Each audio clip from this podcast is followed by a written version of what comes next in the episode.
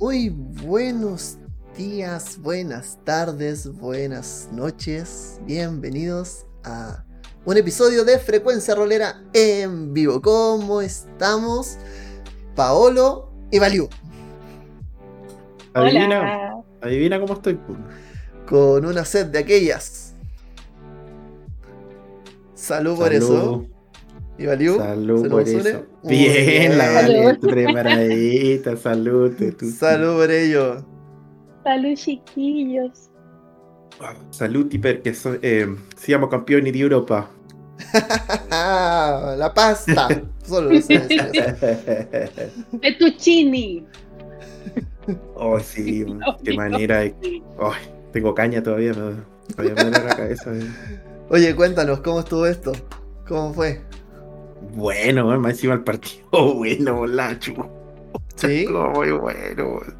Sí, fue bacán. Me gustó. La pasé muy bien.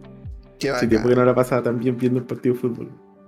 ¿Y qué, qué lo hizo tan bueno? ¿Qué lo hizo Se lo tan bueno? alguien que no ve, no ve fútbol, entonces como Ah, ¿cómo? Mira, es que todo partió, imagínate, minuto 2 Inglaterra pone el, primer gol. Minuto Wow.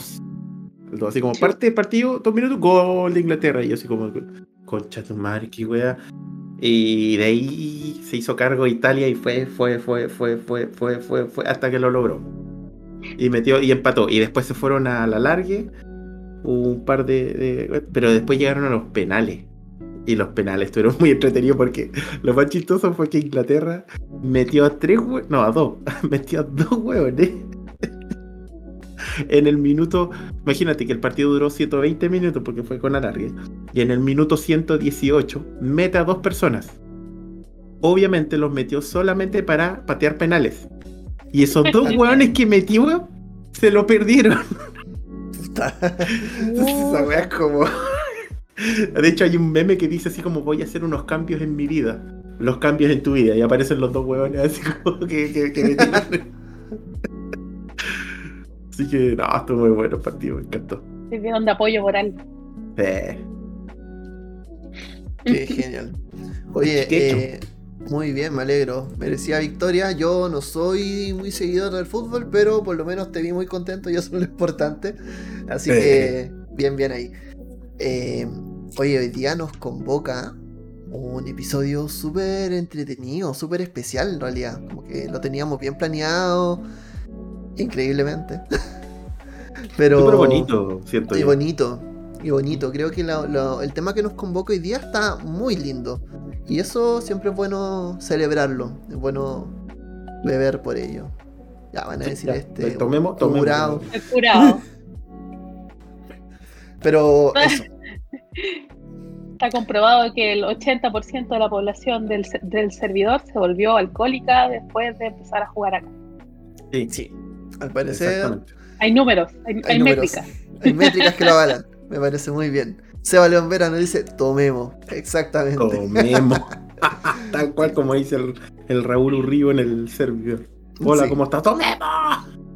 Bueno, si, no entienden bien el tomemos, saben que en frecuenciarolera.cl pueden entrar al servidor de Discord, pueden seguirnos en nuestras redes sociales, pueden leer el blog que está ahí alimentándose poquito a poco y hay muchas sorpresas más. Si quieren colaborar, pueden seguirnos en redes sociales, compartir el contenido si es que les gusta y siempre bienvenido por allá abajo. Ahora que me movieron, allá abajo está el link a Coffee para que nos inviten un cafecito y por lo que cuesta el cafecito vamos mejorando cada día más haciendo esta gráfica hermosa y otras sorpresas.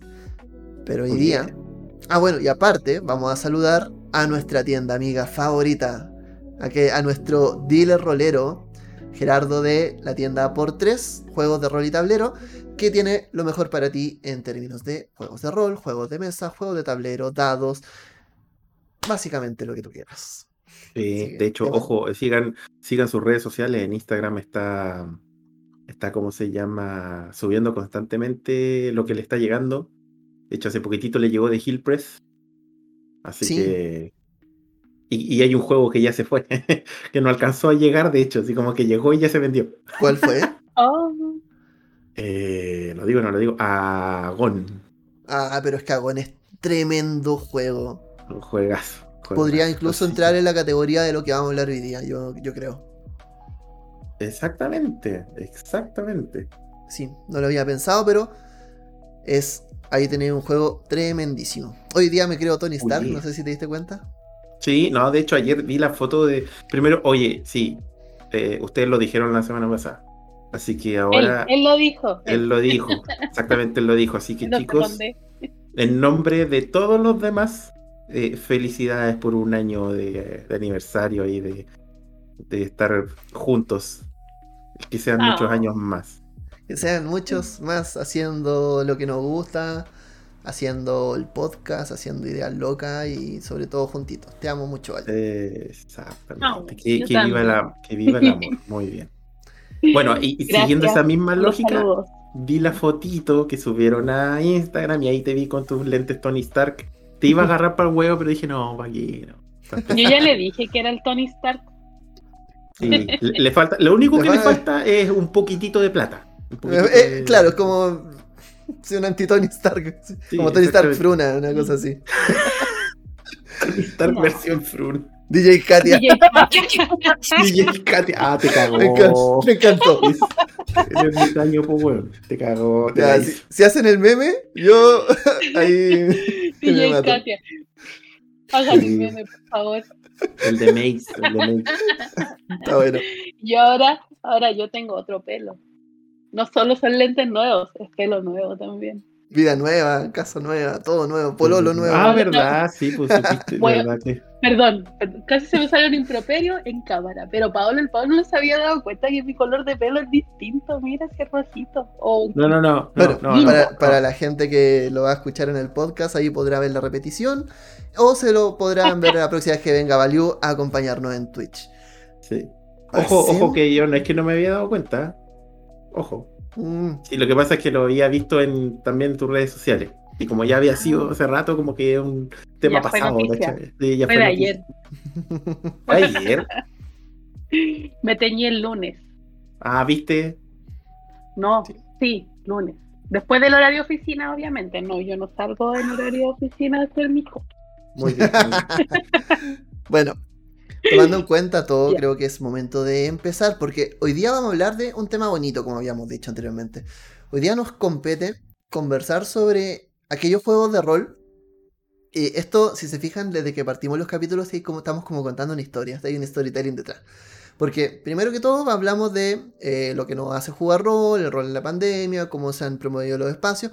Luego hablamos de cómo eh, cuidar estos espacios. Sobre todo de la gente que ya lleva tiempo orbitando a través de ellos y de una u otra manera empiezan como a, definir quién es digno y quién no es digno. Y hoy en día vamos a hablar, una vez que ya estamos dentro en este momento, de cómo convertirlos o cómo diferenciar estos que están pensados para ser momentos únicos. Queremos hablar del rol como lo que es efectivamente un momento único.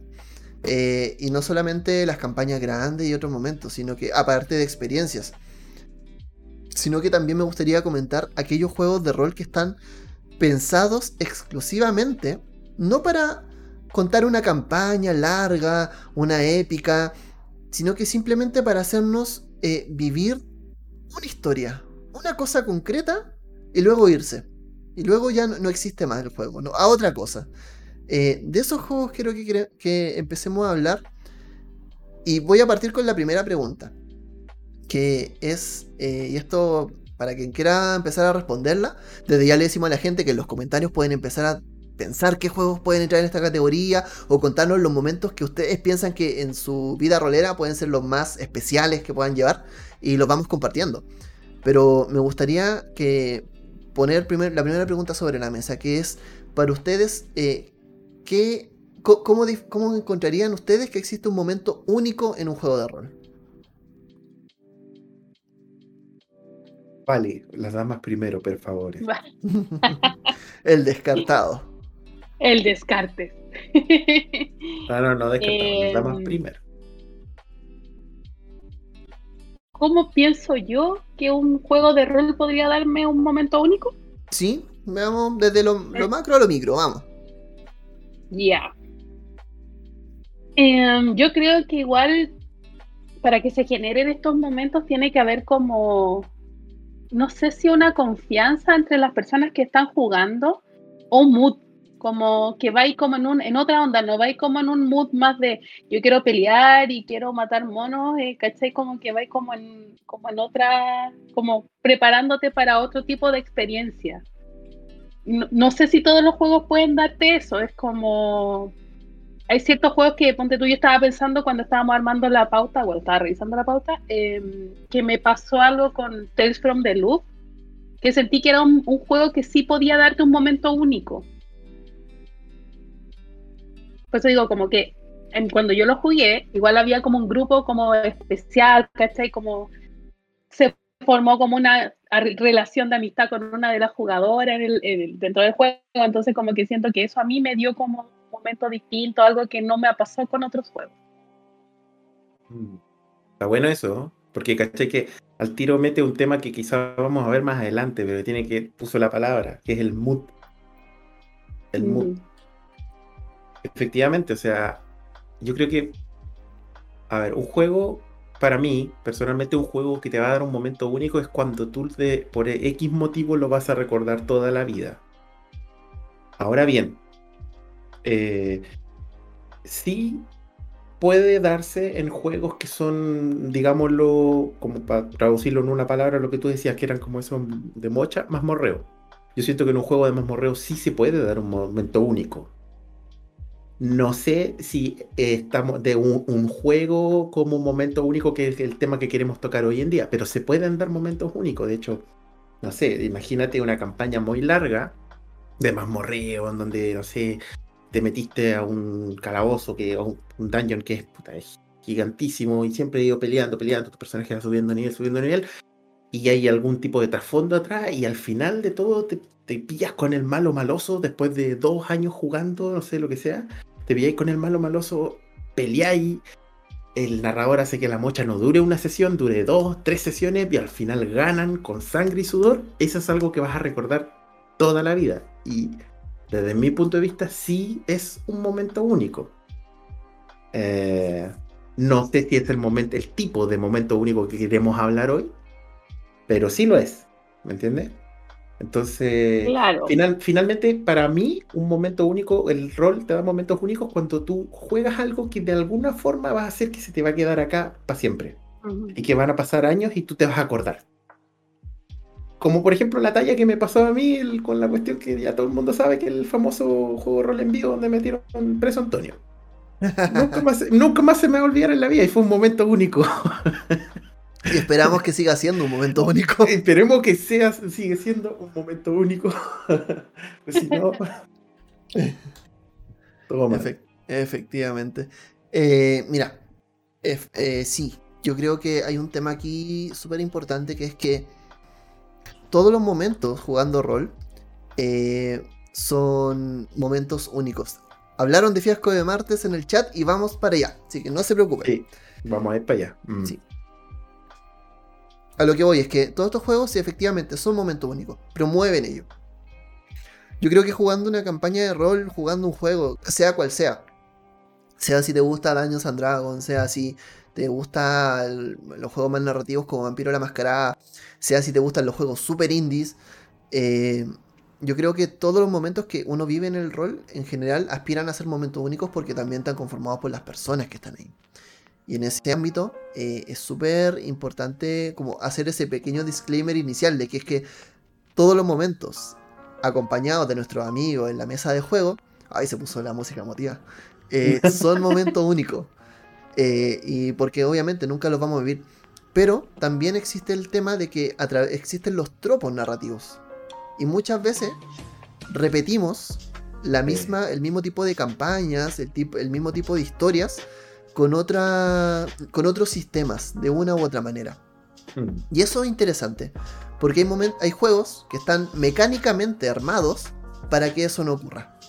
Yo creo que ese, es el punto. Ese, es el, ese es el tema que queremos tocar hoy en día. Porque finalmente creo que estamos todos de acuerdo. No sé, corríjanme ustedes si me equivoco, pero creo que estamos todos de acuerdo que tú con cualquier juego, tal como lo decía, con cualquier juego de rol tú puedes vivir un momento único. Sin embargo, aún así, siguiendo como ejemplo en D&D, un juego que más de más morreo, por ejemplo, eh, siempre todas las finalmente igual como que todas las campañas terminan en lo mismo, todas las sesiones terminan en lo mismo, e ir, hacerte poderoso y matar al malo malo porque el sistema está diseñado para eso. Pero ¿qué pasa con los juegos? Que como sistema te proponen que sea una historia única, esa historia no la vas a volver a jugar más. Si te sientas a jugar de nuevo, no va a ser lo mismo. ¿Y ustedes creen que, y aquí le doy el paso a la Vale, ¿tú crees que la historia de rol se repiten constantemente historias parecidas. Por ejemplo, que con la misma historia, en, el fondo, es como cuando hablábamos el otro día de que eh, el Rey León es Macbeth. O sea, eh, perdón, es eh, oh, Otelo. que el Rey León está disfrazado del tropo de Otelo. ¿Tú crees que llevamos a repetir con distintos sistemas la misma historia una y otra vez? Em, yo creo que un poco sí, es como que es como cuando tomáis referencias de otros lados, o como que te sirven de base para crear cierta historia. Ya. Pero también imagino como que hay cierto tipo de juegos que te permiten como salirte un poquito de la caja y pensar como cosas diferentes, ¿cachai? los PBTA. y de hecho yo le estaba diciendo al, al gato ninja del espacio que como que teniendo en cuenta lo que estamos hablando, como que va a ser imposible que no hablemos del PBTA en este capítulo. Mm. Mm, sí, sí, yo creo que eh, también por un tema de filosofía. Es súper importante como tocarlo. Pero bueno, eh, sí. O sea, no sé si quieres agregar algo más, ¿vale? ¿O está bien ahí?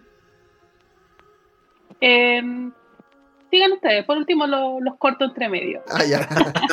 Eh, no interrumpe. Y bueno, eh, también quería eh, ver eso, o sea, como. No, sé si Paolo, tú, no sé, te gastó la palabra. No, no, no, que, lo que pasa es que me, estaba escribiendo cuando le preguntaste a la Val, entonces. No estaba pescando. No estaba pescando, le estaba escribiendo el gato ninja. ¿Qué, qué, qué weá Profesor, ¿qué dijo? Vamos a la siguiente pregunta. Tío, me perdí. No, pero un poco respecto a esto, o sea, saber si los juegos de rol están repitiendo, se puede repetir la misma historia una y otra vez con el mismo juego. Por ejemplo, una aventura eh, de alta fantasía épica, jugarla con Dungeons and Dragons, que sería algo súper ideal, a llevarla a Vampiro la Mascarada, a llevarla a Dungeon World, a llevarla a otros juegos. Si se mm. puede ir jugando. Es que objetivamente sí, si tú te ponías a pensar en el, quizá, quizá los detalles nunca van a ser los mismos, porque son, son jugadores diferentes, eh, entonces son decisiones diferentes, son personajes diferentes, etc. Pero en el macro la historia es la misma. Y eso, eh, eso hay que, hay que siempre pensar en cómo están pensados los juegos, ¿cachai?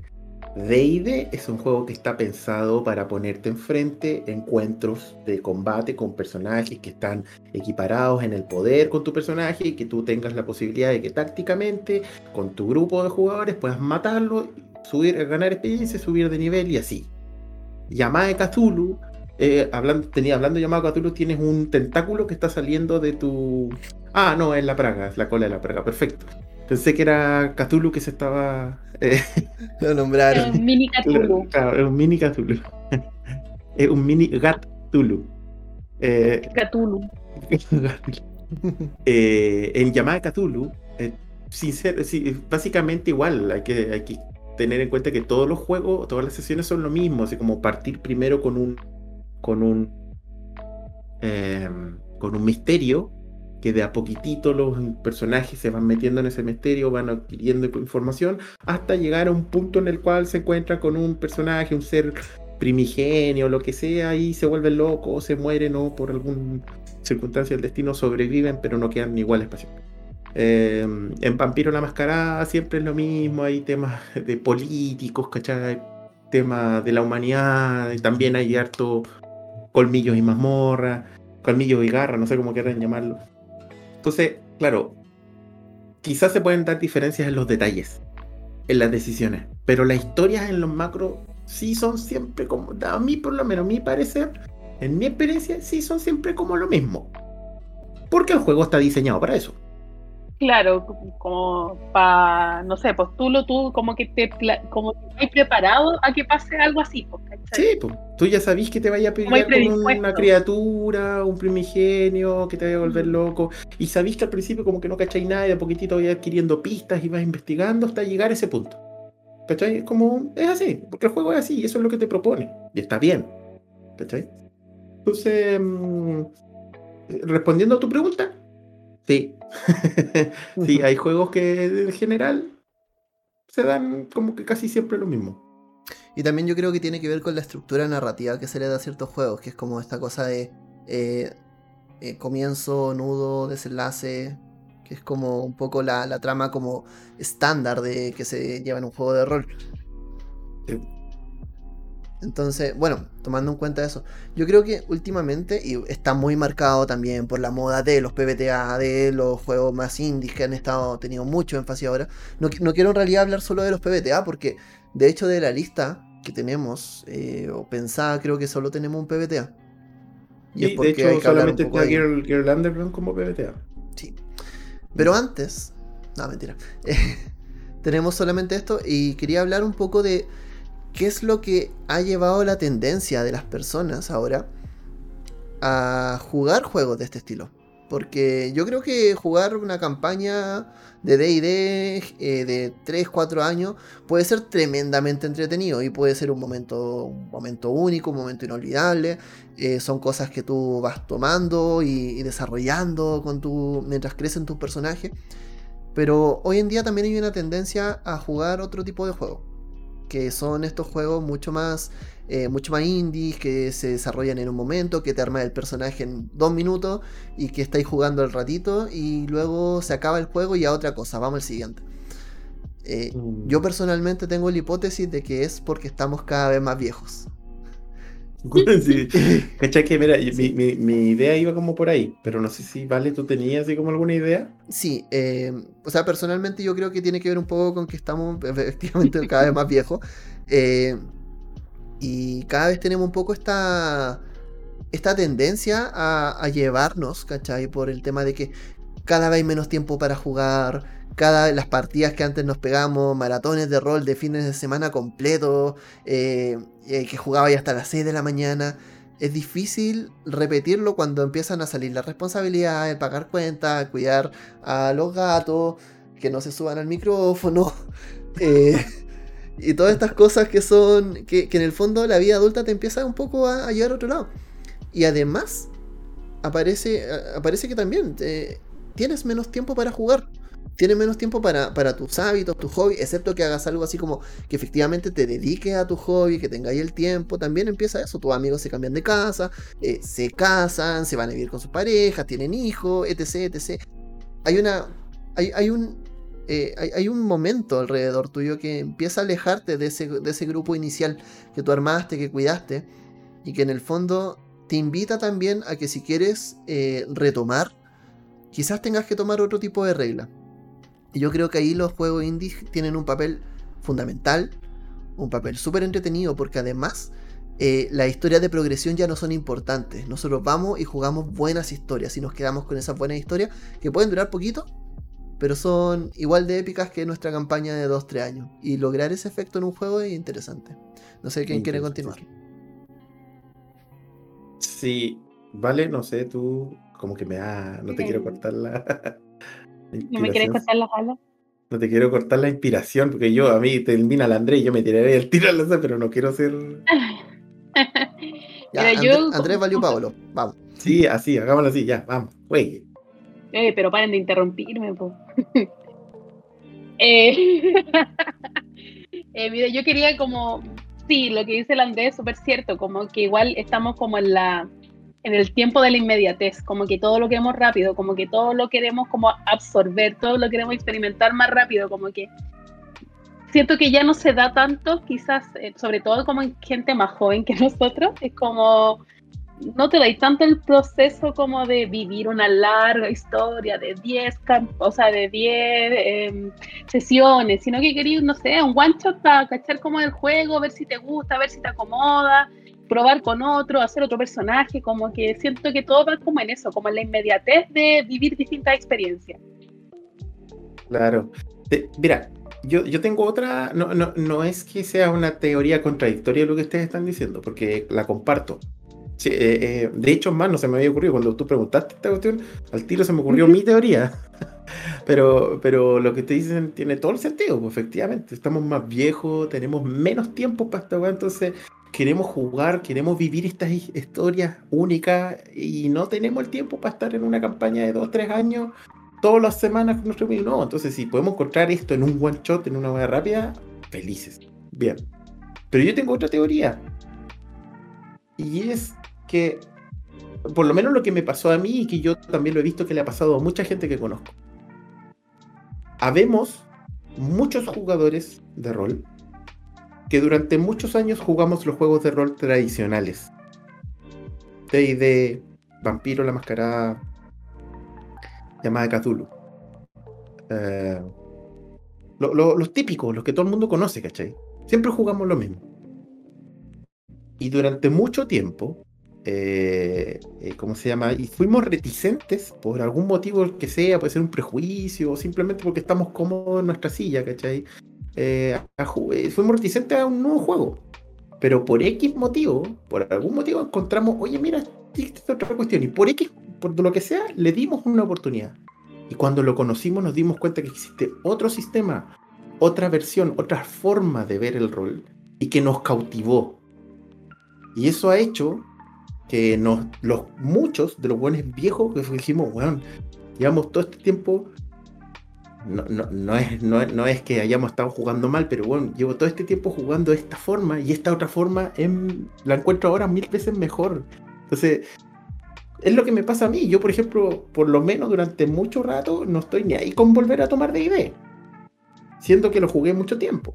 Pero no quiero, ¿cachai? Porque, bueno, ahora conozco este otro juego y siento que la paso mil veces mejor. Son sistemas mucho más amigables, to- todo lo que queráis. Entonces, em, igual siento que como que por ahí va. Ah, Igual también hay un grupo de buenos como yo que te conocí- no conocían y ahora que los están conociendo se están dando cuenta de que es una cuestión muy bonita y muy interesante. ¿cachai? Y que te abre la mente como rolero, en cierta forma. Te saca un poquitito de tu como caballo inglés mirando para adelante nomás, ¿cachai? de la caja. Claro, te saca de la caja. Entonces, por ahí también podría ir. Aparte de lo que ustedes dicen, que también concuerdo 100%. Sí. Sí, yo creo que lo que tú decís, claro, yo soy jugadora más nueva, pues entonces como que yo no tengo tanto la visión de ese, sea, lo conozco porque lo he escuchado y lo he leído, del rolero más, voy a decirlo de, de la mejor forma que se me ocurre, pero el rolero, el rolero más, más, más señor, ¿cachai? Más, Polla vieja, No, no, señor. polla vieja. Polla- el culo duro. El culo duro, polla como vieja. que, pero ¿qué significa este juego con dados de 6? No sé, Claro. pues, ¿cachai? Como esa onda. Exactamente. Pero claro, yo tengo la otra visión que es como el. Yo partí jugando Girl Underground, entonces como que ya desde ahí, desde mi primer juego en adelante, como que mi mente siempre estuvo más abierta a recibir otros juegos y, y nunca casándome con, con ninguno hasta el momento. claro. Acá, de por 3, nuestro amigo Gerardo nos dice, lo veo de- desde otro punto de vista. Imagina que están vendiendo un juego. ¿Cómo venden un juego? Eh, sería genial si nos das un poquito más de información porque... Sí, no, es que yo, creo que está, yo creo que está escribiendo la otra parte.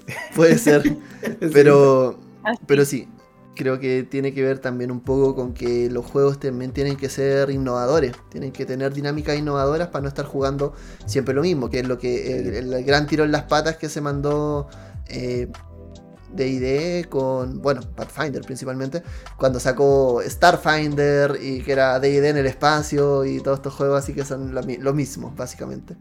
Eh, pero eh, eso, yo creo que va, un poco como por esa línea. Los juegos efectivamente han evolucionado, nos dan momentos únicos, sea el juego que sea, pero hay juegos cuya mecánica eh, está pensada para que vivamos un momento irrepetible. Eh, mira, D&D se vende con tres manuales versus Dungeon World, que es solo un libro Es- con donde todo hacen el juego. Y claro, en el fondo son juegos completamente distintos. Completamente distintos. A pesar de que tomen la misma dinámica, son cosas que, eh, son diametralmente opuestas entre sí, excepto la dinámica de jugar en un mundo de alta fantasía. Con elfos, enanos, humanos y otras que, otros furros extraños. Si estamos jugando el resurgir del dragón. Sí, pero mira, ¿sabéis que yo creo que estoy entendiendo un poquitito para dónde va el Gerardo con su. Bueno, no sé si el Gerardo el que está como por tres. Asumimos que es- Gerardo. O, o quizá alguno de sus colaboradores. Eh, bueno, pero. A, a mí me, me- me da el hecho de que efectivamente eh, eh, hay una labor no menor por parte de todas las empresas eh, distribuidoras, vendedoras de juegos de rol, en tratar de, de hacer ver a los jugadores que existe otra cosa más aparte de DD. Porque hay que ser bien objetivo, DD tiene tomado el mercado así. O sea, un- tú decís rol. Eh, he cachado que tú cuando en Google escribes una palabra y por X motivo Facebook, Instagram, eh, Twitter, eh, todo el mundo sa- sabe que tú escribiste rol y te empieza a tirar como comerciales y weá y cosas por el estilo, eh, por, solamente porque una vez escribiste así como, ¿qué es rol? Ya, bueno, cuando tú escribes eso y inmediatamente en todas tus redes sociales, en toda tu tontera te va a empezar a salir D&D, D&D, D&D, D&D, D&D y después D&D. Y sobre eso, D&D. Porque tiene tomado el mercado de una manera increíble. Lo ha hecho súper bien, nada que decir al respecto. Pero eh, el tema está en que ahí es donde las, eh, las empresas, ¿cachai? Como por ejemplo por tres o las otras que existen acá en Chile, y en- no solamente en Chile, en cualquier país, tienen que tratar de demostrarle al público que existe algo más que D&D. ¿Y cómo lo tienen que hacer? Diciendo, por ejemplo, lo que dice, pues, o sea, bueno, mira, perfecto, D&D es bacán, queréis jugar, tenéis que comprarte estos tres manuales. Pero oye, viejo, hay otro juego que te ofrece algo similar. Y necesitas solamente este manual. Entonces ahí es donde alguien dice, puta, por las lucas, a ver, intentémoslo, pues no. Y se lo compra y se da cuenta que la es bacán. ¿Cachai? Y así empieza a meterse en la pasta de los juegos de rol fuera de D&D, porque es una pasta esta wea, porque estamos con cosas. Y, y claro, es- así es como empezáis a dar a conocer estos juegos que están fuera de la caja, ¿cachai? Sí, sí, o sea, es como ese, eh, think outside of the box. Sí, Pero esto es exacto, como sí. pensar afuera de la caja roja. Eh, Oye, en video nos quedamos pegados en Twitter. O sea, en Twitch. no sé, no, No. no, sí, no. Eh, vamos a pensar afuera de la caja. Sí, parece que hay como una latencia ahí de conexión. Ya, Ay, ya estamos juntando cafecitos para que cableemos todo el, el estudio. Muy bien. Eh, bueno, ¿les parece que empecemos a enumerar los juegos que nos, eh, que nos aportan momentos únicos, que nos brindan estos momentos como tal? Eh, y aquí yo le doy el pase directo a la Vale porque el primero que vamos a hablar obviamente tiene que ver con la primera experiencia en el rol de la Vale, que fue Girl Underground. Eh, este juego hermoso que toca el, el tópico, un tópico súper interesante. Yo, por lo menos, desde Girl Underground, sé que hay otros juegos que lo hicieron y todo, pero es primera vez que yo lo veo personalmente, que es el de la niña perdida en un mundo maravilloso, con las reglas de la filosofía PBTA, sí, ya, ya que estamos hablando un poco de eso. Pero yo aquí quiero saber la experiencia de la Vale. ¿Cómo fue? Sin presiones, yo fui el narrador. Sí. Bueno, eh, mira, yo creo ¿Va a que aparecer una pistola? Acá enfrente, en la frente. un gato, un gato, así como ya, di algo, di algo malo, atrévete. No, eh, fuera de broma, creo que fue un súper buen juego para mí como para entrar en el mundo del rol, porque a mí me gusta mucho la historia de estilo de Alicia en el País de las Maravillas, el viaje de Chihiro, entonces cuando tú leís como la premisa de Girl Underground te dice, vas a vivir una historia, si te gusta Alicia en el País de las Maravillas, es como, entra por aquí, ¿cachai? Y para mí, eh, aparte que siento que el grupo que se armó fue súper bueno, y eso lo hablamos también en, el podcast de Metajuegos, de que no sé si hubiese sido lo mismo con otras personas lo que se dio en, nuestra partida. Porque como que desde el día uno que tuvimos como súper buena relación, como que hubo hasta como cercanía con los personajes, como que había como, hasta como confianza, como si nos hubiésemos conocido de antes y no, ¿cachai? Y otra cosa que a mí me gustó mucho fue, ya no, es porque el Andrés sea mi pololo, pero la forma en que narraba el Andrés el juego igual era como, como que tú sentías que estabas como en un lugar que te daba relajo, así como que tú estabas así, como que podías jugar y como que podías crear cosas nuevas y como que todo era muy livianito, como que todo era muy zen. Además de la música que acompañaba, ¿cachai? Y aparte de la, como la entonación del Andrés era como súper suave, entonces como que todo estaba así como, oh, y aquí, bueno, veo unos árboles que cambian de color dependiendo de la hora y como que todo era muy, perdón, muy mágico. Entonces, como yo tengo varias cosas marcadas del juego, pero una que fue súper cuática, que le hemos conversado también, es el último capítulo. Cuando nosotros jugamos el último capítulo, todos estábamos súper emocionados. Era como que no queríamos dejarlo ir, pero también sabíamos que la historia igual tenía como, estaba viviendo su último curso, ¿cachai? Y, estábamos todos así como con, con la pera tiritona cuando, cuando terminamos de jugar. Y fue súper fue súper intenso, así como que todos tuvimos que darnos un momento de bajar las revoluciones, así como acordarnos y todo. Acordarnos que estábamos jugando y que estábamos bien nosotros. Bájense de la pelota, bájense, bájense de la pelota un rato, una cosa así. Literalmente. Sí, estamos em, embalados. Vivimos, de verdad que vivimos el momento. Yo sé que tú la escuchaste, entonces como que igual sería bueno como esa visión desde el otro lado, como lo, si sentiste como lo que yo estoy relatando, como esa, mm. esa relación. Mira, mira, lo que pasa es que a mí mi experiencia como radio escucha de, esa campaña eh, fue, fue muy similar. Eh, eh, yo, yo personalmente escuchándolo sentí la misma tristeza o emoción que sentían ustedes. Además que se dio algo súper, bueno, esa cosa de que cada uno tenía una carta escrita para el personaje. Y la cosa que a mí me mató, y yo creo que te mató a ti también, especialmente porque fue tu personaje, el protagonista de esta parte, que fue la de, bueno, no sé si decirla, pero fue la de que, oye, tú también eras... Ya, ya, pasó un año, ya se puede se permite lo Se puede decir ya, perfecto, oye, tú también eras una niña, niña perdida y es la oportunidad de que vuelvas a tu casa, ¿cachai? Eh, esa weá yo la encontré genial y sí, efectivamente se lo hizo transformarse en un momento único, ¿cachai? Em, o sea, finalmente toda la emocionalidad que se dio es algo que yo no sé, yo nunca lo había visto en ningún juego de rol que yo alguna vez haya escuchado, jugado o narrado. Nunca. Nunca. Sinceramente, em, no sé.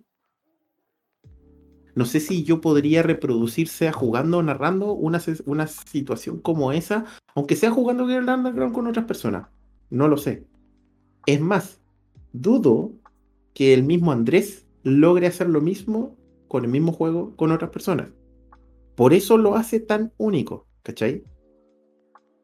Fue como una, una constelación, así como que las, estrellas se alinearon para que se diera las personas adecuadas, la cantidad de personas adecuadas, el momento adecuado, la historia adecuada, todo, las decisiones adecuadas, todo, para que se diera ese momento.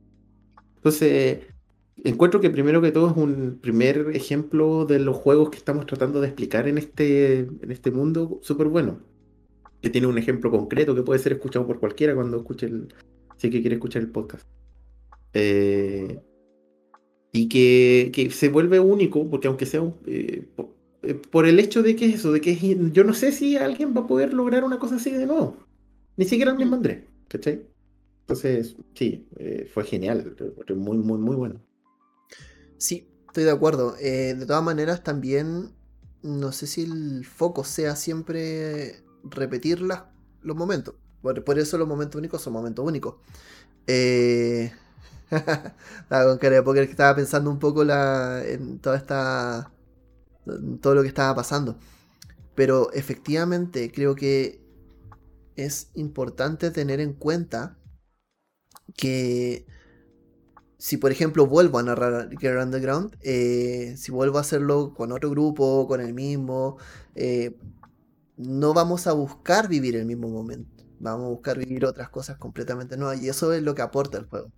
Creo que eso no le quita mérito a que si un día lo narra Paolo, que si un día lo narra la Vale, que si un día lo narra X persona, va a poder lograr lo mismo. O sea, lo que yo hice fue un momento especial porque fue el momento que nos dimos entre nosotros con el fiato que teníamos.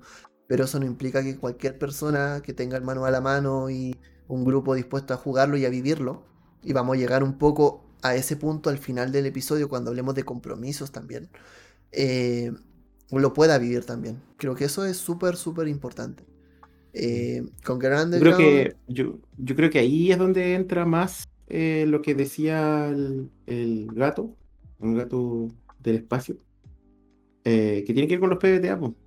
La filosofía PBTA te dice que básicamente tú, junto con los jugadores, tenés que crear la ambientación, tenés que crear eh, los personajes, y en base a eso, el maestro de ceremonia es el que tiene que darle a esos jugadores una historia que vaya acorde a lo que los jugadores quieren. Entonces, por eso es que es tan importante y tan o sea, perdón, más que importante, por eso es que es tan difícil de que se vuelva a dar una historia igual, porque como son jugadores diferentes, todas las personas quieren cosas diferentes. Pero es que es lo mismo, o sea, es como cuando hablábamos en algún momento de que uno no juega de ID para querer ser Matt Mercer y la historia de Matt Mercer. Uno no juega eh, los juegos que juega Víctor Romero para querer jugar como Víctor Romero. Uno juega para vivir los momentos únicos. Y uno no va a jugar Guerra Underground para no para vivir la historia de frecuencia rolera. Eh, entonces, es así, los momentos son eso, porque el juego mecánicamente, y esto es lo interesante, el juego mecánicamente está hecho contándote el final. El libro del juego dice, la chica no muere, bajo ningún precepto la chica va a morir, a pesar de lo oscura que tú quieras contar la historia. Eh, la chica siempre va a volver porque el, el propósito del juego es afrontar los modales de la chica y eh, proponer su maduración emocional. Eh, entonces, por muchas ideas que tengas y el mundo que se crea entre tantas personas, siempre van a estar ocurriendo un poco las mismas cosas. El juego te va a llevar a vivir este momento, no como tú lo tengas planeado, aparte, porque se crea entre todos. Pero el juego está hecho para que tú vivas algo completamente distinto. O sea, el gran drama en, el, en un juego como DD, como Vampiro, como en general, es la muerte de tu personaje. Que un día tu personaje que creció, que llevaste años, se va a morir y ya no va a leer más. Pero acá te están diciendo, te están sacando eso inmediatamente. Te, lo quitan y, ya, no, ya no tienes acceso a ello. Entonces crea algo completamente distinto, sabiendo que te puede meter en todos los problemas que quieras porque no vas a morir. O al menos la muerte no va a ser una consecuencia respecto a eso. Pero pueden haber otras. Así como mm. el gran disruptor que tuvo Cthulhu en su tiempo, que fue tu personaje no se va a morir, se va a volver loco. Y eso puede ser tanto peor. Y si la historia la cuenta Tarantino, tenemos, puedes jugar otro juego, que es ah, Fiasco. Fiasco. Que también está en esta lista. y aquí podemos dar el salto. Sí, Fiasco. Fiasco es un momento único. Único e irrepetible. Porque esa, esa volada de que eh, de que te pongan a ti la escena, el escenario, eh, ya, perfecto, así como que a ti te, ponen en una situación, así como, mira, esta es tu caja, entre comillas, pero una caja que podía romper y abrirla perfectamente, pero esta es tu caja inicial. Y los personajes, y, primero que todo tú tenés que crear básicamente qué es lo que pasa, e ir improvisando en el momento. Eh, en base a una tirada de dados que te va a ir diciendo cuáles son las relaciones que tenéis con el personaje que tenía al lado, eh, si, no sé, si, bueno, etcétera, miles de cosas, si tenía algún objeto, cuál es la importancia del objeto en el lugar, etcétera, etcétera. Entonces, finalmente, aunque tú juegues el mismo escenario, todas las semanas, con diferentes jugadores, eh, no sé si es imposible, pero es la probabilidad de que te toque exactamente lo mismo desde el punto de vista de las relaciones, objetos y esas cosas, es muy, muy, muy baja. Y segundo, todo lo que sucede es improvisación en el momento del jugador, ¿cachai? Y de las personas que están ahí. Es neta, meramente improvisación. Entonces, o sea, definitivamente Fiasco es un juego de momento único. Nunca más se va a volver a vivir esa weá. Nunca. ¿Cachai? Nunca. ¿Qué dice la Vale? Yo no lo he jugado. Pero no, nadie me ha invitado, no, mentira. Sí, eh, No digas eso porque va a salir el. Seba, el Seba Feadimo, la Nina y te van a matar. Los martes se juega fiasco en frecuencia rolera. Yo no lo he jugado porque he tenido unos martes muy terribles, pero ya sé bien. Fin de la propaganda. Eh, sí, bueno, lo que yo sé de fiasco es básicamente lo que he conversado con el André y lo que he leído muy a, a grandes rasgos dentro del, del Discord, pero en realidad como que es, es- es raro porque es como, hablamos de Guerra Underground, que es como un momento más como, como emotivo, pero fiasco es como una algo puede ser algo totalmente distinto como que podéis describir una escena como entre catástrofes cosas divertidas como como una película pues. Mm. entonces a mí me gustaría jugarlo como que tengo me llama mucho la atención solo que por temas de tiempo no, no he podido ahí meterme Ya deberíamos organizar algún fiasco en frecuencia rolera ahí en vivo. Ahí si alguien quiere sumarse, está la caja de comentarios para que puedan eh, decir que ofrecen su espada, su escudo o su set de dado regalón. Pero sí, eso es fiasco. O sea, la esencia yo creo que es un juego eh, caótico. To- Totalmente al contrario en Guerra Underground.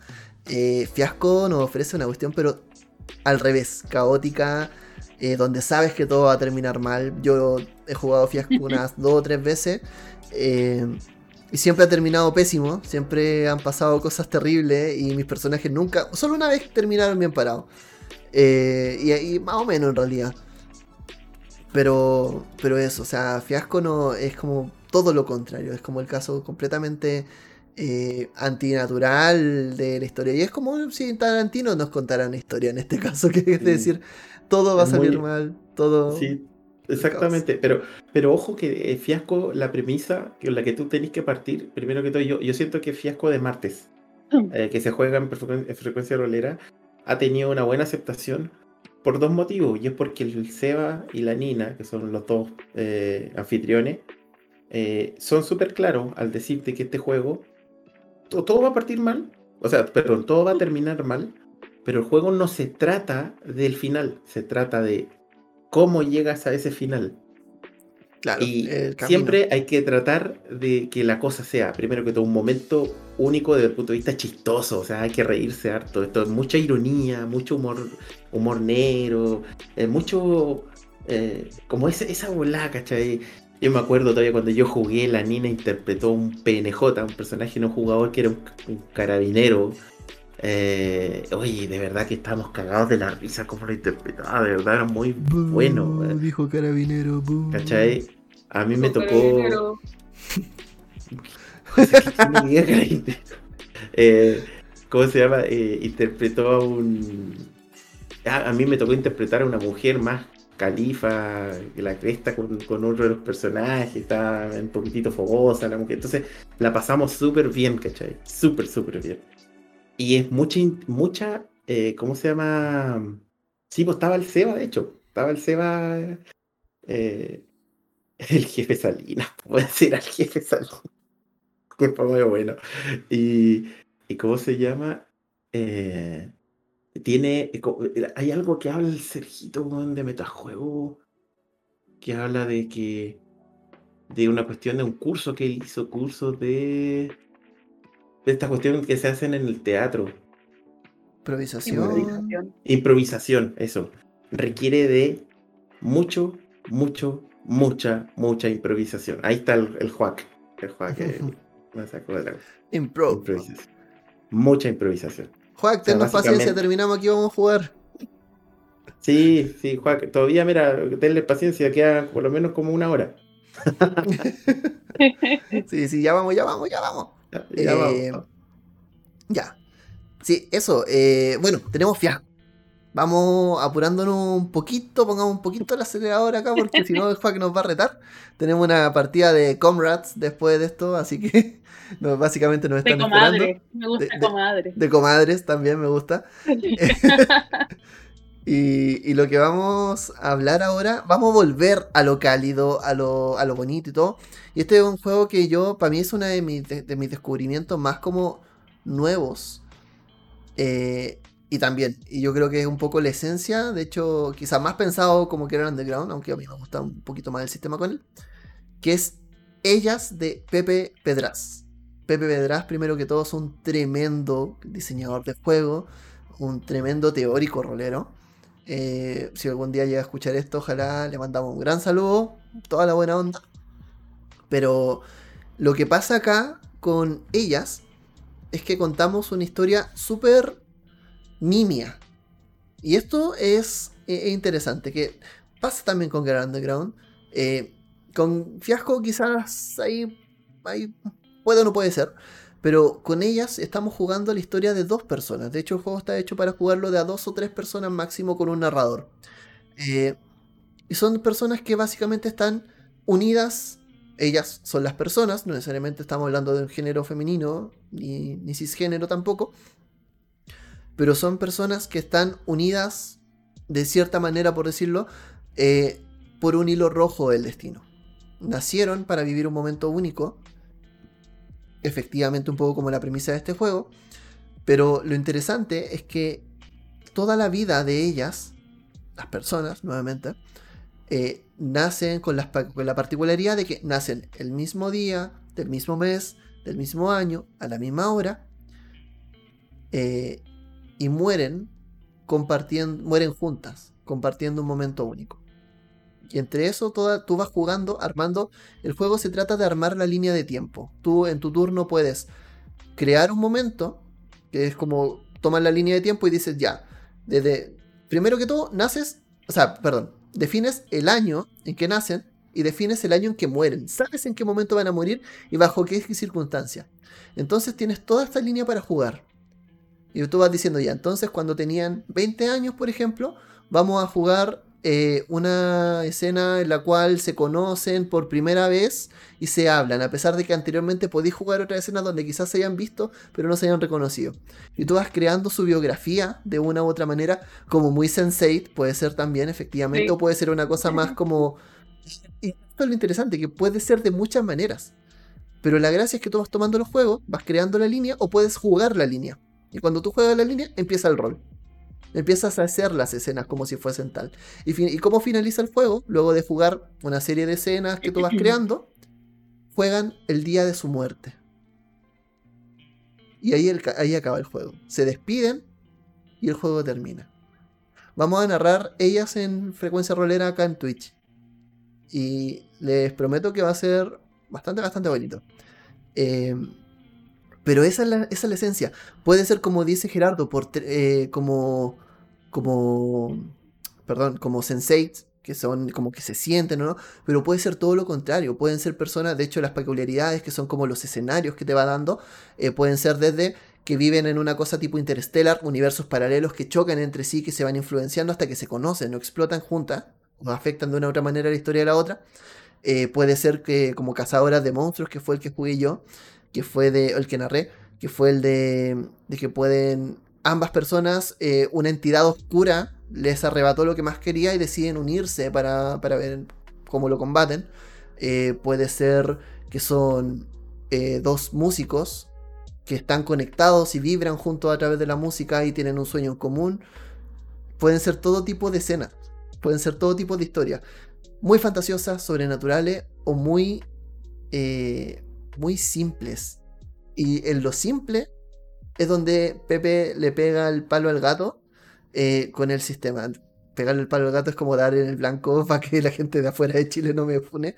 Pero, eh, pero donde Pepe da, da en el blanco es con esto, con decir en la simpleza que tenemos de contar una historia íntima, porque el juego es íntimo, eh, cuando yo lo narré por un evento y las chicas que jugaron terminaron así como, ay, te quiero mucho. Entonces es finalmente de un momento de catarsis muy lindo, muy apropiado. Y, creo que en ese sentido es un poco la esencia de lo que es un momento único. Las historias van a afectarle solamente a ellas dos. No van a cambiar el mundo necesariamente. Simplemente quizás van a cumplir un objetivo, se van a conocer o vamos a contar por qué para ellas es especial. Y eso. sé bueno, la Vale lo estuvimos leyendo, lo estuvimos comentando, no sé, Pablo si sabía también. sí, dale, dale, vale. Ahí lo que pasa es que, claro, yo encuentro que ese juego tiene la premisa de ser emotivo. como que es su, su inicio, ¿cachai? Antes de partir la historia, antes de todo, como que la idea del juego es que tú vivas un momento emotivo y siento que igual como que te, no sé si te limita, pero sí te, te da como ciertos lineamientos a que te recomienda que lo juegues con alguien que quieres, ¿cachai? Como con alguien que tú sientas una relación para vivir esto, porque sería súper distinto si yo lo juego, no sé, con, o sea, alguien que vengo recién conociendo. Vivir esto es como, quizás no va a ser lo mismo, ¿cachai? Como que siento que ahí sí, sí como que tenéis ciertas como restricciones, como tener una relación con la otra persona y como estarte también predispuesto a dejarte como vivir el momento y como crear esta, esta atmósfera más, más emotiva. Eso quería contar.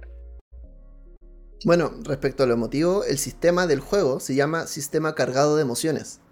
Y eso, Mm, y el, y el sistema es una declaración de intenciones, porque el sistema Mm. tú vas creando, eh, funciona con una teoría respecto a las emociones, la cual dice, por ejemplo, lo contrario del temor es el asombro, lo contrario de la ira es la tristeza, etc, etc, etc. Y tú vas cargando con dados de 6 las emociones de tu personaje, y cuando tú, y, y en el fondo cada, cada escena, que es cada momento único, tiene una sola tirada de dados, que es como se va a resolver, una cosa un poco como fiasco. Si tú pasas la tirada, se eh, acumulas esperanza para tu futuro y si no resuelve la tirada, acumulas desesperación. Entonces significa que ese momento no va a ser como tal. Y luego de que tú lanzas, por ejemplo, si tienes 3 dados de 6 en, en tu asombro, por ejemplo, tú en el momento que estás roleando, tú no defines con qué emoción puede ser, sino que el roleo te dice, voy a lanzar con esta emoción. Si lo logras, se- se resuelve todo, pero luego la emoción se descarga. Luego tus 3 de asombro bajan a 1. Y vas descargando tus emociones, porque en el fondo lo que te quiere contar el sistema es que en la vida de ellas, ese momento fue marcado por esa emoción y nunca lo van a vivir de la misma manera otra vez. Al menos así lo Mm. entendí yo. Y me pareció súper lindo. Oye, ese, para ese juego de verdad que cuando lo creó ese weón se mandó un porro, pero de eso así. Mal. Así como de haber medido más o menos como. No sé cuánto diámetro. perno.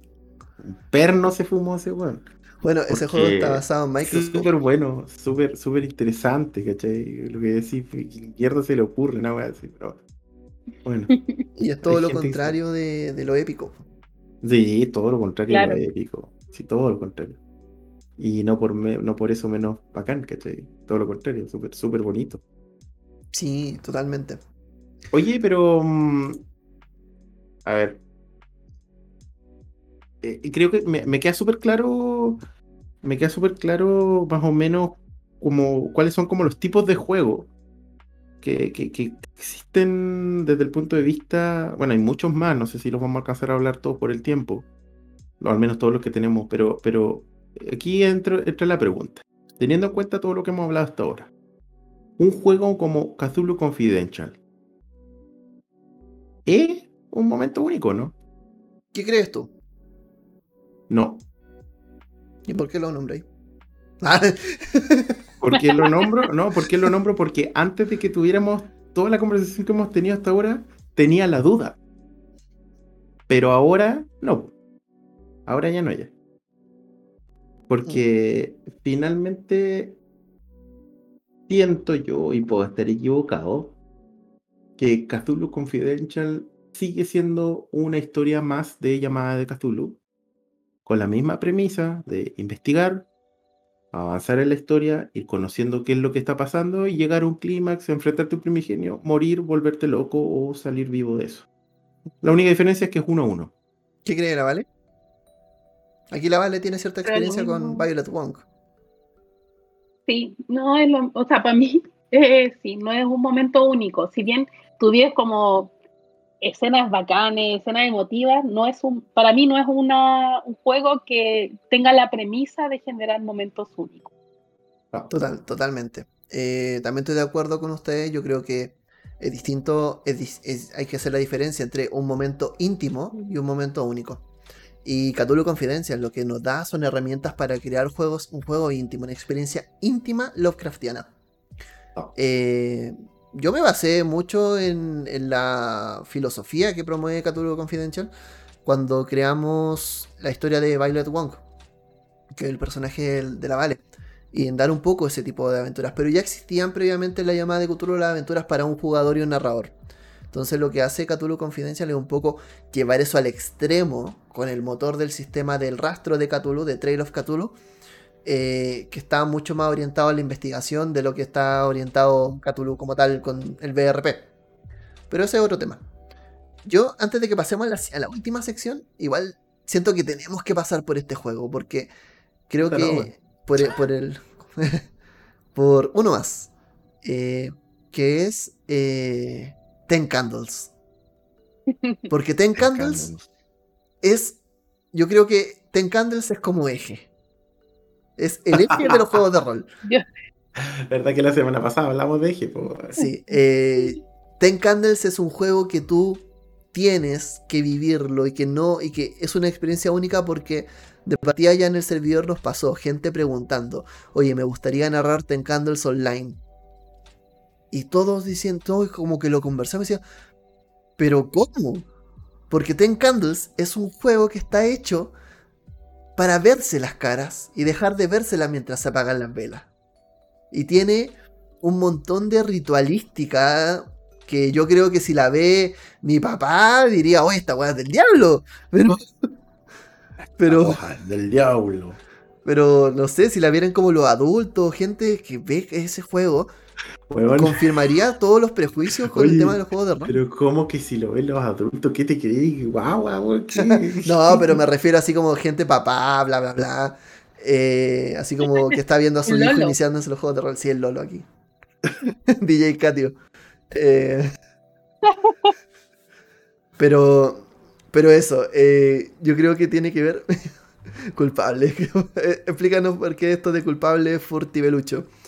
Estoy seguro que eh, él intentó jugar o lo hizo. Narró Ten Candles Online, Puede ser. pero eso.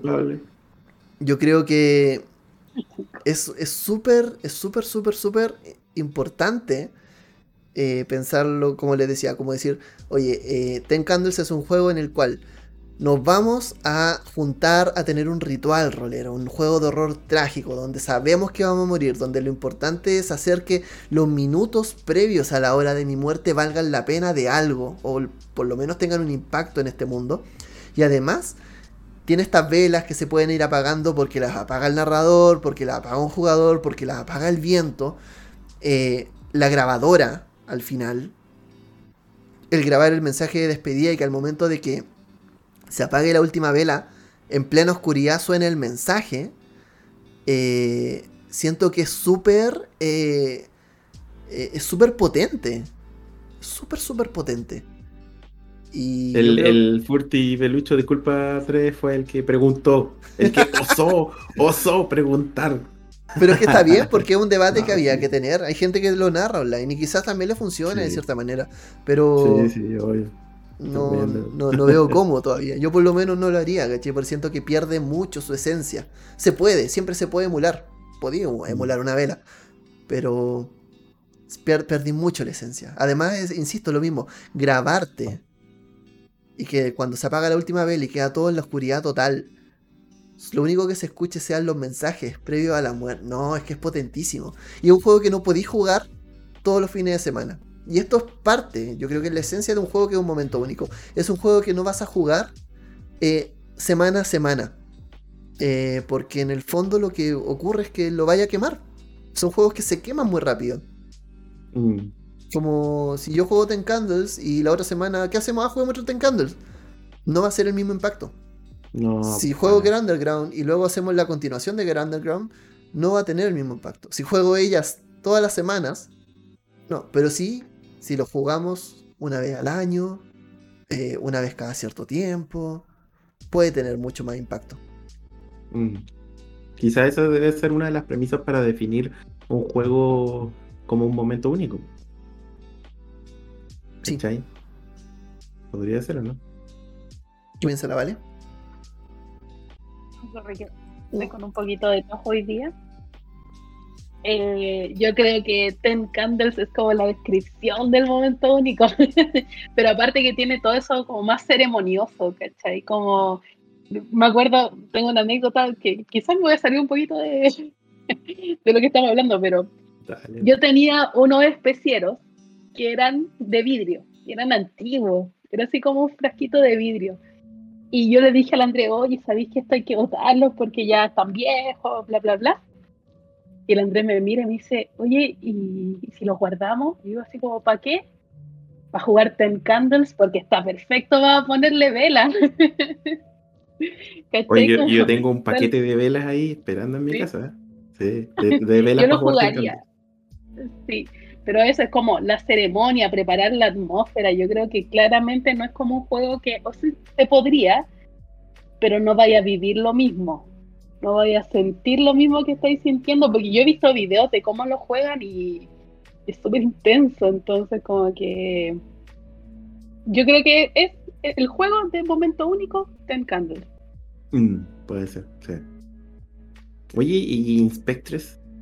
Será un momento único, ¿no? ¿Por qué? Porque, mira, yo nunca lo he jugado, pero eh, estábamos hablando mucho con el tabernero que lo narra. Me ha contado ya varias veces de qué se trata.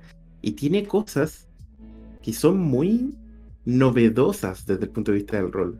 Que me hacen pensar que, que podrían transformarlo en un, no sé si en un momento único, pero sí en, en, en algo que es único, que es propio de este juego y de ningún otro más esta, esta bola de que esta cuestión sea un reality, de que vos tú, tú básicamente lo que están narrando es un flashback, mientras que como jugador tenés que decir, ah, no, y puta, como hablarle a la cámara y decirle no, y bueno, al final cuando estábamos ahí justo con la cuestión, justo uno andaba trayendo un hacha, y volvemos a la escena y, ah, bueno, saco un hacha y hago tal cosa, ¿cachai?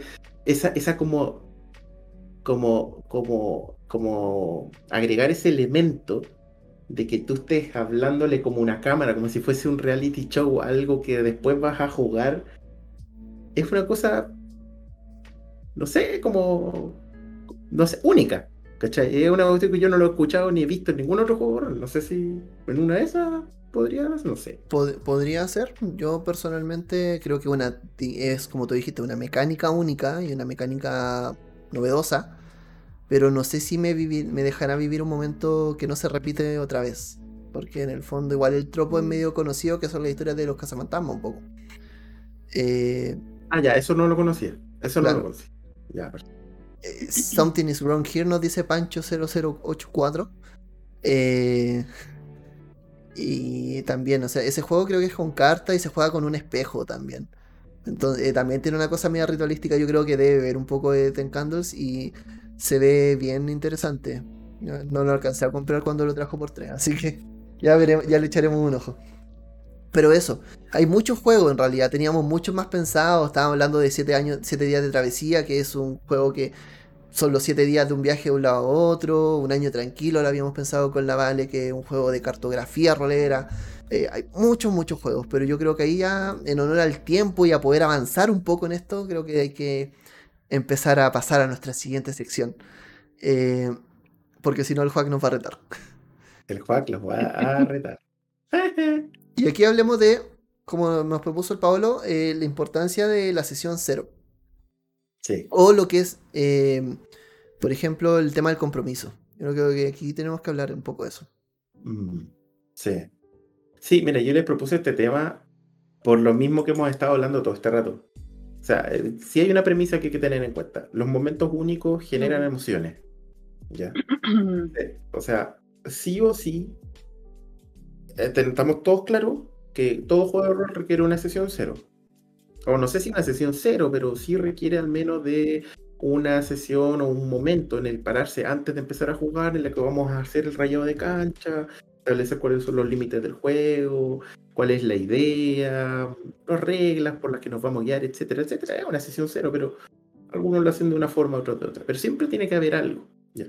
Pero en este tipo de juegos, desde mi perspectiva, teniendo en cuenta toda la emocionalidad que vas a despertar en un juego como ellas, en un juego como Gear Underground, en un juego como Ten Candles, o sea, sí o sí te tienes que sentar con el grupo y explicar primero, qué es lo que se va a buscar como, como grupo, como equipo, ¿cachai? ¿Qué es lo que se va a buscar? Y explicar eh, cuál es el mood. Y ahí es donde viene el tema del compromiso. Yo te puse, de hecho, así como el La compromiso. promesa. La, la- la promesa, ¿cachai? La importancia del compromiso de los jugadores. Porque como son momentos únicos, yo, yo aquí soy, voy a ser medio, medio nazi para mi weá, pero aquí sí o sí la cuestión tiene que ser así, porque si no rompes la mesa, definitivamente. Aquí en un juego como esto, tú tienes que tener compromiso por parte de los jugadores de estar en el mood y de tener respeto por la historia, por tu historia como jugador y las historias de tus demás compañeros. De poner atención. Porque si estás en la mitad, imagínate, estamos en la mitad de un momento súper fuerte emocionalmente. Donde estaba en el maestro ceremonia, el narrador, el director de juego, como queráis, con un personaje, con un jugador ahí hablando tanto, tanto, bla, bla, bla, y de repente se gira y le dice ya, o no se gira, le dice ya, y tú, Juanito, ¿qué opinas? Ah, perdón, disculpa, que estaba, estaba en otra, ¿qué, qué dijeron? Bueno, cagó todo, cagó todo. ¿Cachai? Te mató la mesa con esa simple frase. Que así como, ah, eh, pucha, eh, perdón que no escuché. ¿Cómo era? Bueno, cagó. Imagina- imagínate en Grand Underground, están cayendo los papeles con la foto de Amelia. Y Amelia está en el celular. Bueno, Ya, ¿Qué pasó? yo, ¿ah? ¿Qué pasó? Bueno, Entonces, eh, es súper, súper. En este, te- eh, es- si bien es importante en todos los juegos, desde mi punto de vista, en este tipo de juego cobra más importancia que nunca. ¿Cachai? Por eso también eh, siento que este tipo de juego no es para cualquier jugador. No es para cualquier jugador. Para nada. Es que si ese es el tema. Hay- es, es muy respetable. Hay algunos jugadores que son personas que son despistadas nomás, ¿cachai? Y que si estáis jugando de ID y le estáis explicando así como ta, ta, ta, ta, ta, y me dice, ah, pero, pero perdón, es que no entendí. Entonces, ¿cómo, cómo está la wea? Nada, le volví a explicar de nuevo. Y dice, fin, ¿cachai? Pero en un momento en donde te. Porque lograr esas emociones y ese momento único cuesta tanto. Que es basta con que un weón te diga una estupidez, tire una bromita, eh, no sé, hago cualquier cosa y se fue toda la vez. Es que eso es. Yo creo que ahí la diferencia, y ahí también nos vamos un poco con Inspector y los otros juegos, es que es súper importante entender de que cuando rompís, por ejemplo, un momento en un juego como ellas, como Grand Underground, como Ten Candles, te echaste el juego y no lo vaya a poder recuperar. O sea, la sesión puede retomar, puede terminar bien, pero ese momento quedó marcado y ese momento no se va a repetir. En DD podéis estar viendo el teléfono, en Vampiro la Mascarilla. Yo tenía, yo tenía un amigo que iba con la PSP a jugar. Pues se sentaba a jugar rol y cuando no era su turno se ponía a farmear en la PSP. Entonces, pero para él, claro, en otro momento retomaba y ponía atención y vivía lo mismo. Entonces ya era como que un poco daba lo mismo en realidad. Pero en otros juegos no, eso no se repite. Y es verdad, hay un tema de compromiso, hay un tema de que hay que mantener este compromiso inicial de poder hacer una buena sesión, de poder hacer las cosas eh, de la mejor manera posible, porque hay un compromiso de decir, oye, esto no va a volver a ocurrir. Y también, sobre lo mismo, también hay un tema de la intención del autor. La intención del autor siento que es fundamental. Cuando Pepe Pedraz dice, vamos a vivir un momento como el de ellas, que es completa y absolutamente emocional, él te está diciendo, pon tus emociones acá. Y también es bueno entender que los juegos no, no por eso se juegan como uno siempre quiere. No, yo no puedo meter la, la gran falla que tuvo D&D. Que tuvo de... Ah, D&D es alta fantasía. ¿Quieres ter Ah, pero yo quiero jugar terror. Me voy a jugar Vampiro la Mascarada. No, vuelve, porque tenemos Ravenloft. Ah, y después salió Séptimo Mar. Queríamos ser pirata. No, vuelve, que tenemos los fantasmas de Salmarch. Y después, oh, salieron Mundo de Tinieblas, ya, vamos de nuevo, Mundo de Tinieblas, salió Demonio, hombre. lo- No, pero vuelve, si aquí tenemos otro, y ahí te iba sacando mundos, ¿cachai? Para que tú en el fondo fueras repitiendo la misma historia. Querías jugar Cthulhu para tener una historia inve- de investigación, pero vuelve, tenemos Everron. Y vamos a jugar siempre lo mismo con, con otro. Mm. eh, con el mismo juego. Y eso no puede ser. de onda, o- abrámonos a jugar distintos juegos, a hacer distintas cosas. eh, porque también los autores quieren entregarnos ese momento. Y a veces no lo vamos a vivir si es que nuestros prejuicios están por encima del juego. Exactamente. Exactamente. A veces no lo vamos a vivir si nuestros prejuicios están encima. Es lo que me pasó a mí durante muchos años. Imagínate, Si vine yo vine a conocer el PBTA ahora, el 2021, el PBTA está como el 2010. Y no lo jugaba por prejuicio. Entonces, no, no, no, no. Finalmente, por un prejuicio, me perdí una calidad de tiempo de momentos únicos que pude haber tenido. Entonces, hay que sacarse el prejuicio de encima, definitivamente. Una invitación más a sacarse el, prejuicio de encima. Sí. ¿Qué creen ustedes? ¿Se pueden tener momentos únicos en un juego de rol tradicional? Sí, yo siento que sí. Pero siguiendo esta misma lógica que expliqué al comienzo, al comienzo, porque estamos hablando, estamos hablando de juegos que tienen como premisa ser un momento único, ya, como premisa, como sistema como ella, como Tenkan. Eh, todos esos juegos tienen como premisa propiamente tal que sean un momento único y es imposible que los vayan a jugar. Pero yo siento aún así que un momento único no es en un juego de rol, no es solo eso. Para mí, y vuelvo a repetir lo mismo que dije en un comienzo, un momento único es algo que después lo vas a recordar toda la vida. Y se puede dar eh, yo hasta el día de hoy nunca nos vamos a olvidar, mi grupo de rol con el que yo me inicié, de la última sesión de una campaña que duró casi dos años de verdad de Señor de los Anillos, con personajes que partieron siendo nivel 1 y terminaron siendo nivel 11, que el Señor de los Anillos cuesta caleta, y mucho más que, de, que AD y D en esa época de. Eh, nunca nos vamos a olvidar de la sesión final, nunca nos vamos a olvidar de, los, de esos personajes, ¿cachai? Nunca, nunca, nunca. Entonces, sí hubo un momento único. Claro, no es un juego propiamente tal de un momento único, pero sí se puede dar en ciertas situaciones, ¿cachai?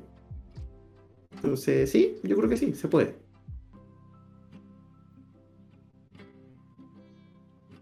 ¿Valiu? Sí, estaba pensando que en realidad yo como que siento que hay como una separación entre una gran aventura, una gran experiencia a un momento único. Como que yo, yo veo esa diferencia.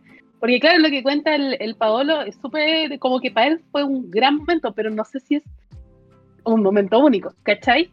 Es como fue súper buena experiencia, fue bacán, pero fue una gran experiencia, ¿cachai? Como que siento que esas son las diferencias que se pueden vivir como con un juego de rol más tradicional versus estos juegos que estábamos conversando antes. Sí, yo estoy aquí Team Value.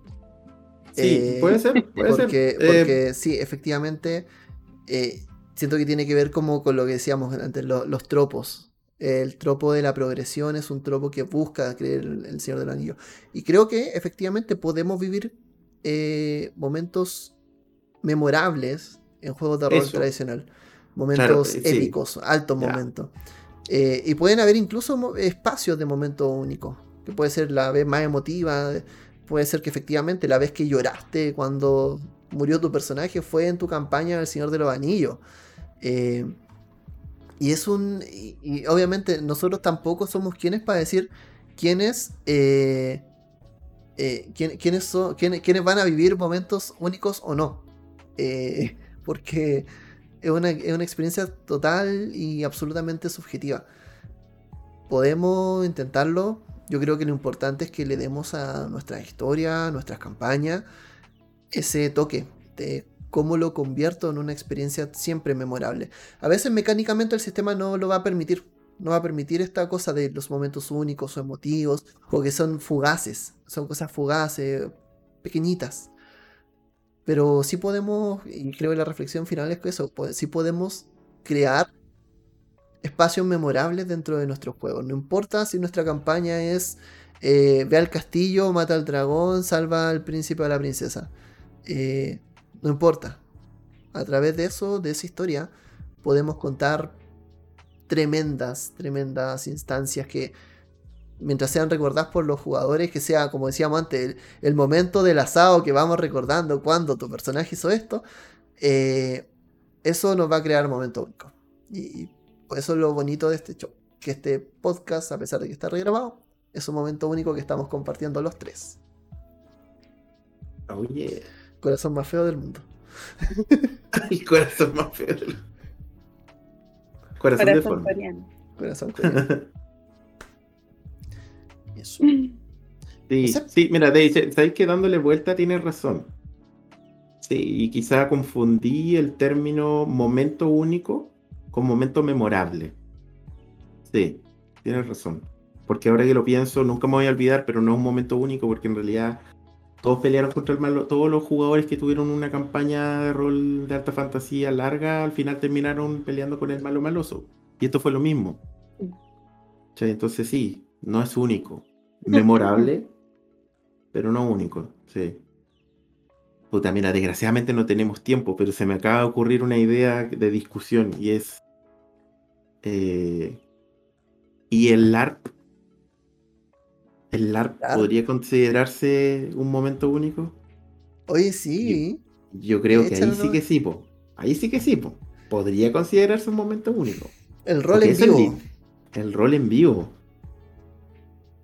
Yo estoy seguro que nunca nadie más en la vida, y espero que no lo haga, va a vivir el mismo momento que vivimos nosotros. Por favor, no. Por favor, no, ¿cachai? Eh, aunque cuando conté la historia, la subí, me empezaron a llegar un montón. ¡Ay, qué buena tu historia! Y entre medio me llegaron, a nosotros en Arica casi nos matan unos tipos hachazos. eh, en otro lado casi nos pasa tal cosa. Y empezaron a llegar historias de Colombia, de España, de aquí en Chile, en otras ciudades, donde pasaron cosas igual, similares o peores. Eh, eh, entonces. Pero son momentos únicos, ¿eh?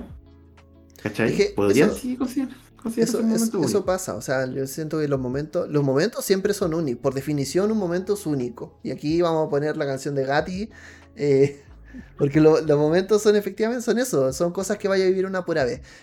Puede que vivas la misma historia una y otra vez, puede que yo te narre eh, el paraje junto al mar otra vez, puede que estemos otro año jugando la, de, nuevo, desde cero la redada de Innsbruck, y siempre va a ser No, único. No, no, bueno, es larga la- Hoy sí, es larga, pero está buena. Te Eh, voy a- pero Llevan como siete meses jugando esa, sí. esa campaña, que iba a durar dos. que iba a durar cuatro. Pero bueno, cosas, detalles. Eh, pero eso, los momentos siempre, siempre, siempre van a ser únicos. Lo importa, es distinto. Yo creo que la gran diferencia acá, y poco lo- la diferencia a resaltar, es de los, de los juegos que mecánicamente están hechos. No, no, no la narrativa, no la historia, sino que la mecánica del juego está guiada para ello. Y ahí, bueno, yo creo que de los juegos de la vieja escuela, yo no me atrevería a decir que ninguno lo promueve.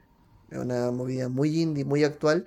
Y yo creo que los referentes en este momento, para mí, si tengo tres referentes, son Get Underground, eh, Ten Candles y ellas. Creo que esos tres para mí son como la- los tres que me dirían, son eso. Y de hecho a mí tampoco me dan ganas. Yo le decía a la Vale, no me dan ganas de jugar Get Underground de nuevo, porque siento que ya lo viví. Eje. Sí, Claro. Son tu- tus a mí juegos me- de, tu- juegos algo de rol eje. los juegos eje. Sí, a mí me pasa que yo lo narraría, ¿cachai?